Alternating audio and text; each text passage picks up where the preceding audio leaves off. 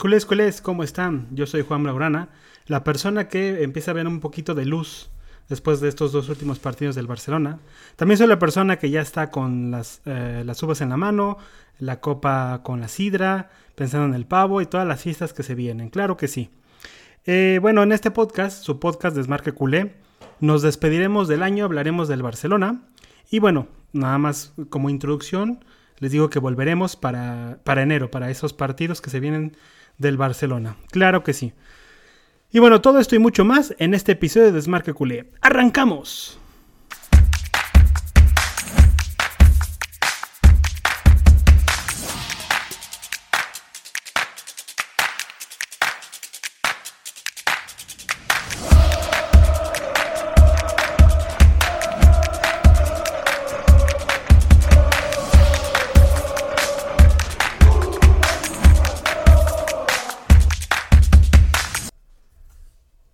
Culés, culés, tomen asiento, denle un trago a su sidra, a su café, coman pavo, relleno, cualquier cosa que estén haciendo en estas, en estas fechas, esperando la estén pasando de maravilla y si no, bueno, al menos que el podcast les sirva para pasar un buen rato, claro que sí. Antes que nada, les deseo una feliz Navidad, feliz Año Nuevo a todo aquel que escuche este podcast, todo aquel que, que sea culé y también que no sea culé, pero que se pase por aquí, claro que sí. Pero bueno, eh, antes quiero entrar en materia. Eh, quería comentar del Barcelona. Eh, no había mencionado los últimos dos partidos que se realizaron el eh, fin de semana y ahora lo que es martes, ¿no? De, contra el Sevilla. Primero fue contra el Elche y después fue contra, bueno, como dije, el, Sevilla. El partido contra el Elche realmente vimos la casta y toda la calidad que puede sacar todos estos jóvenes en los cuales se tiene confianza. El Barcelona ganó, a pesar de que, bueno, el partido lo empezó ganando, digamos, de una manera fácil. Y en la segunda parte eh, el Elche le remontó, ¿no? Eh, el 2-0 se le remontó al 2-2. Y bueno, en, esta, en este escenario el Barcelona ya se había visto en varios partidos, eh, derivando en mm, empatar o incluso perder los partidos, ¿no? Entonces, bueno, me alegra saber que lograron sobreponerse ante esta situación, ante esta adversidad y gracias a un gol de Nico el, Barcelona pudo ganar. Eh, las sensaciones aún no son de pensar en un equipo de Luis Enrique o de Guardiola, pero creo que empezamos a ver brotes verdes, empezamos a ver la luz y esto bueno se confirma en el partido contra el Sevilla. Claro que sí.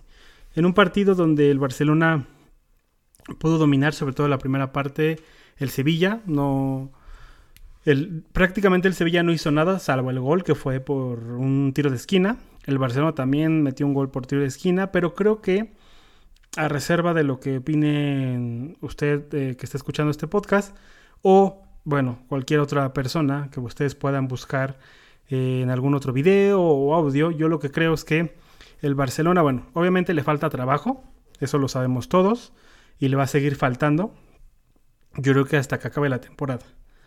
Eh, porque bueno, es un equipo que no se ha podido trabajar de una manera adecuada. Eh, y bueno, es un hecho innegable. Pero aparte de esto, creo que el Barcelona hoy no ganó el partido por falta de calidad, en, líneas generales. Sobre todo, bueno, en la delantera, ¿no? Donde andamos bastante justos, bastante cortos. Entonces, eh, bueno, creo que esto es importante mencionarlo. Y bueno, a ver qué pasa al volver eh, cuando se abra el mercado de invierno. Ya lo comentaremos en el primer podcast del año 2022, que será el siguiente. Y bueno, eh, yo la verdad es que espero que por lo menos se hagan dos fichajes y, más que nada en la, en la, delantera, ¿no? Que es donde estamos más, más cojos, por decirlo de una manera. Eh, donde, bueno, en este caso Luke de Jong no es un jugador ni de nivel Barça ni del estilo. Eh, el Kun Agüero ya sabemos que se retiró. Bueno, que se retirará, pero bueno, ya no va a estar. Ya no podemos contar con él. En este caso tampoco sabemos qué sucederá con Dembélé eh, se está diciendo su renovación, su renovación. Yo la verdad es que mm, no sé qué quiero. no sé si lo mejor sea que renueve y que después le busquen una salida. Tal vez sea lo mejor. No lo sé. Que ahora sí que eh, dejo toda esta situación en manos de la porta, pero todo lo que suceda, tanto de salidas como de entradas, lo comentaremos aquí. E incluso el humo, ¿no? Como ahorita que se está hablando de Cavani, de Ferran Torres, e incluso de Haaland, ¿no? Que también, bueno, no, no creo que un jugador como Haaland llegue ahorita en, enero, pero podría llegar en verano. Pero bueno, volviendo al punto del partido, lo que, lo que falta en este equipo es calidad. Y yo creo que con unos pocos retoques podríamos, no sé si ganar la liga, pero sí remontarla para estar dentro de los cuatro primeros, estar peleando el tercero o segundo puesto. Yo creo que sí. Eh, sobre todo como está trabajando Xavi, cómo está trabajando el equipo, se está viendo, como insisto, brotes verdes, eh, la presión alta, el entendimiento del juego, eh, dominar todas estas facetas, también dominar la presión, el moverse en bloque, son muchas situaciones que el equipo al parecer está comenzando a dominar y es algo bastante importante. Ahora se viene un parón, un parón que también haré yo de estos podcasts hasta que volvamos con el partido. Si no mal recuerdo, el día 2 de, de enero juega el Barcelona. Y déjenme revisar. Creo que juega. Vamos a ver. Eh, juega contra el Mallorca. Así es, el, 2 de. El domingo 2 de enero a las 2 de la tarde juega, contra el Mallorca. Es de la liga. Y bueno, después, es, en esa misma semana, a mitad de semana, se jugará contra el Linares en la Copa del Rey. Ya veremos si los jugadores, eh, yéndose unos días de, pues a festejar eh, las fiestas con su familia, pueda desconectar un poco, olvidarse de este año que su mayoría fue malo, pero pensar que el final de este año empieza a ver eh, una mejora, empiezas a ver la luz, tanto como aficionado como yo creo que ellos, ¿no? Con los jugadores son los señalados, son los que están ahí en, al pie del cañón. Eh, en el campo de juego y que bueno, al final del día si ellos no tienen un buen rendimiento la gente tanto en redes como en el estadio, eh, como incluso sus conocidos eh, les dirán, ¿no? Es algo totalmente entendible y es algo que ya vemos, ¿no? En el caso de De Jong, de, de Ter Stegen, también vemos lo mismo, que se está criticando. La verdad no sé qué vaya a pasar con todos estos jugadores, eh, si se vayan a vender. pero bueno, dejo la situación en manos tanto de Xavi como de Laporta. En el caso de Xavi, bueno, las decisiones tanto deportivas como técnicas, y en el caso de Laporta y Mateo Alemani, en el caso de, bueno, al tener ya las decisiones deportivas y técnicas, buscar la mejor solución económica para eh, vender o fichar eh, o cualquier movimiento que se requiera, ¿no?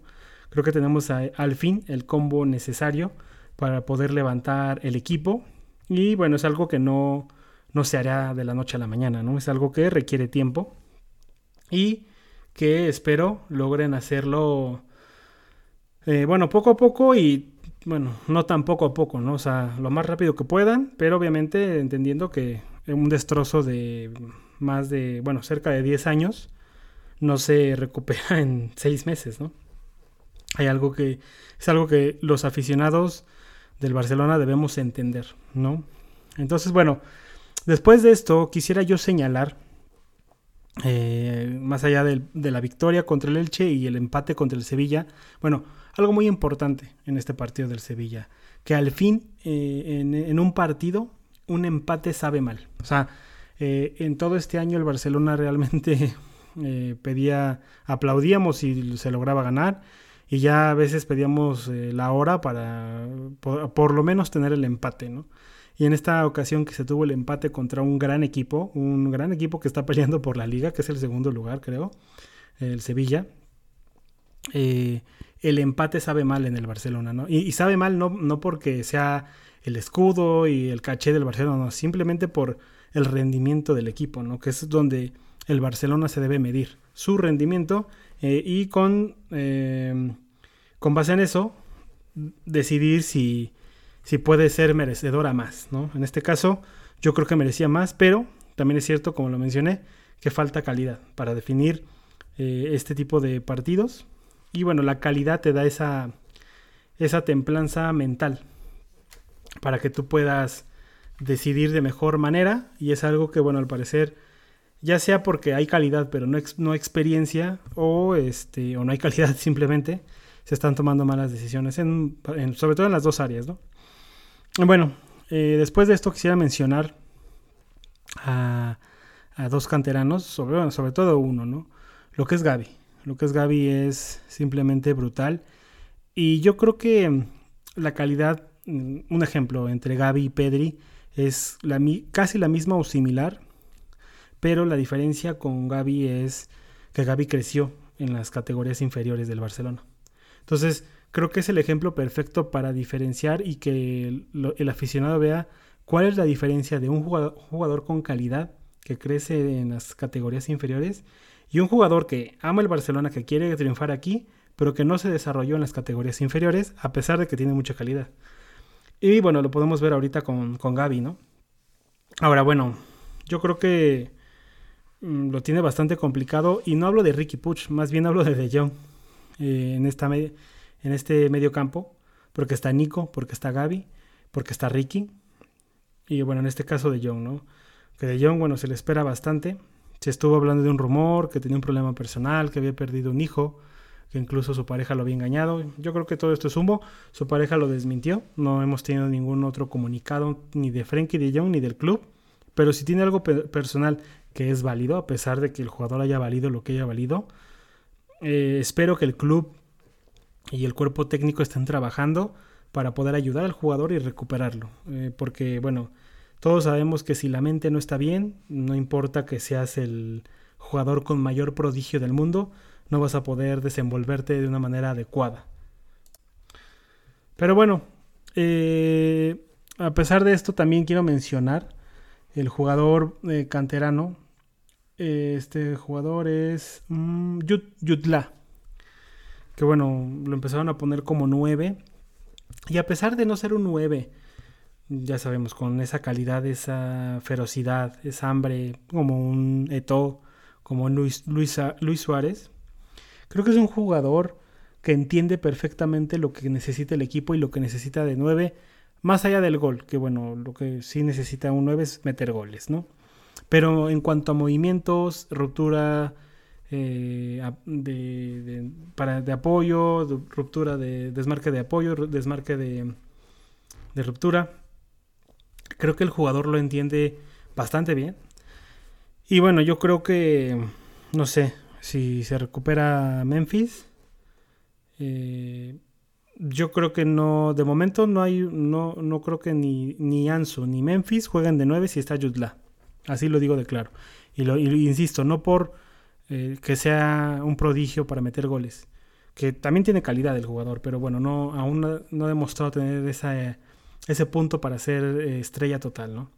Sino simplemente porque entiende el sistema de juego. Entonces, a lo mejor tener a Jutla te permite liberar a Memphis, liberar a Ansu, liberar a Dembélé si aún sigue. Y eso hace que estos dos jugadores que son extremos puedan desenvolverse de una mejor manera. Entonces, eh, yo creo que por eso Jutla podría ser muy titular en, esta, en este Barcelona. Todo dependerá del mercado, ¿no? De qué suceda en el mercado, las entradas y salidas. Si viene Cavani, que se está diciendo, si viene Ferran eh, o algún otro 9, no lo sabemos. Hay muchos rumores por ahí, unos más eh, con más seguridad que otros, pero existen los rumores. Entonces, bueno, dependerá de ello. Pero esta mención Gaby yo creo que ya es un hecho que, de hecho, Xavi pidió sí o sí su renovación, que se haga eh, como sea. Y que bueno, Xavi dijo que ya lo que él sabe es que el club está trabajando para esa renovación. Pero en el caso de Jutla, creo que es una sorpresa para bien. Insisto, insisto, no porque el jugador tenga la mejor calidad del mundo, sino simplemente porque entiende eh, tanto lo que quiere el entrenador como lo que necesita el juego del Barça y de momento es lo, lo que necesita el equipo, o sea, no, no hay más. Entonces, bueno, a ver qué pasa con, sobre todo con Jutla en este mercado invernal y bueno, lo que resta de temporada, ¿no? También para ver si regresa en estos días, no sé, Memphis, con este parón que se tiene, a ver si ya puede regresar en enero, Ansu también, que bueno, yo creo que si Ansu hubiera estado los últimos, el último mes y medio, mm, varios de los resultados hubieran sido distintos sobre todo con la llegada de Xavi. Pero bueno, ya no estamos aquí para pensar en lo que no fue, porque pues eso no se puede cambiar, ¿no? A pesar de que uno haga mm, aquí ideas mentales pensando en lo que pudo o no ser, mm, ya no se va a cambiar. En fin, eh, después de esto quisiera mencionar algo bastante serio, que no veo mucho eco en, en los medios de comunicación. Digo, y no, y insisto, Digo que no se, no se hace mucho, mucho eco de esta situación porque cuando estaba él como director técnico se le apoyó bastante, ¿no? Por todos lados vi apoyos y apoyos. ¿Y de quién, de quién estoy hablando? Bueno, obviamente estoy hablando de el personaje de la leyenda, Kuman, ¿no? Que eh, quiero mencionar desde, desde ahorita que como jugador es y será una leyenda siempre del Barcelona, pero eh, que tú seas una leyenda como jugador no quiere decir que pueda ser o deba ser una leyenda como entrenador, ¿no? Tanto puede funcionar como no. El caso está ahí Pep Guardiola, Luis Enrique o el caso que fallido como Kuman. Que, bueno, con Kuman hay muchas situaciones, ¿no? Como el hecho de que fue fichado por un periodista. Pero bueno, aquí lo importante es que un periodista del diario AS sacó eh, una noticia que dentro del club se sabía eh, que bueno, no sé si lo traía con Serginho Dest o le gustaba señalarlo, pero el chiste es que era un ataque cesante contra Serginho Dest eh, dentro, del, dentro del club por parte de Kuman. Y bueno, ahora podemos ver que el jugador, em, no sé, hablan de, que está lesionado, yo me lo creo, pero también creo que muchos jugadores están afectados psicológicamente. No solo Serginho Dest, no, hay muchos más. Y todo esto se, reafirma cuando vemos declaraciones de, de Matthews, que también se fue del Barcelona y que dijo que ni, ni, lo miraba entrenar y que lo criticaba y no sé qué. Pjanic también. Y Firpo también que decían que ellos iban a hacer banca sí o sí y que ni siquiera los veía entrenar.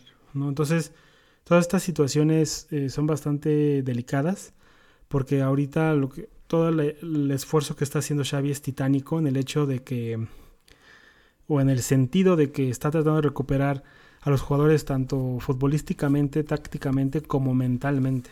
Entonces, es algo brutal e importante. Yo lo he mencionado aquí, que si la mente no está bien, lo demás no funciona. Por más que entrenes, por más que todo. Si no tienes seguridad y confianza en tu propio juego, en este caso el fútbol, no puedes hacer nada. Y eso es aplicable a cualquier ámbito de la vida, ¿no? Cualquier profesión, cualquier actividad que quieras realizar, si no tienes esa eh, confianza o seguridad, es un hecho que las cosas te saldrán mal, ¿no? O, tarde o temprano te saldrán mal. A lo mejor en alguna situación tengas suerte, pero, insisto, si no tienes confianza y seguridad, tarde o temprano te saldrán mal las cosas.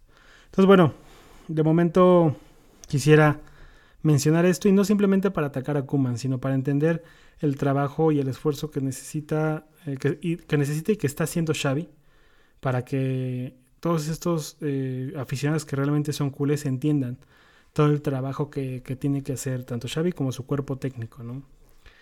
Y que cuando Xavi logre eh, tener realmente un brote total ya de un fútbol increíble, porque yo realmente creo en eso, que sucederá, valoremos de dónde venimos, ¿no? Que actualmente es eh, una porquería, ¿no? O sea, tu mejor jugador de la historia se va gratis, eh, tienes una... estás en el hoyo económicamente, tienes que dejar ir a muchas estrellas, no puedes fichar, y aparte tus jugadores que tienes los tienes eh, hundidos psicológicamente, deportivamente y tácticamente, o sea es una situación totalmente increíble que espero ya de aquí para adelante podamos salir adelante junto con Laporta y Xavi. Y pues nada, yo el siguiente año espero poder estar aquí comentando con ustedes. Eh, digo, hablaremos de todo. Si el Barcelona lo pasa mal, lo hablaremos. Pero realmente mi deseo para este Barcelona es que el siguiente año no, no estoy diciendo que el Barcelona sea el de Guardiola, que ojalá, ¿no? Sino simplemente que pueda ser reconocible, competitivo y que nos sintamos orgullosos como aficionados al ver el equipo. Yo lo voy a dejar aquí. Les voy a. Les mando un fuerte abrazo. Eh, un choque de copas. les deseo una feliz Navidad, feliz año nuevo. Pancela increíble. El equipo no tuvo dos victorias, pero la última casi tuvo sabor a victoria y al fin recuperamos ese saborcito de que el Barcelona mereció ganar. Creo que esa es una victoria, tanto para el equipo, los jugadores, como todos los aficionados. Eh, si quieren, si pueden, si lo desean, una de las uvas que sea para para el Barcelona, esperando que vuelva. Y ya verán que en el 2022 la pasaremos bien. Fuerte abrazo. Hasta luego.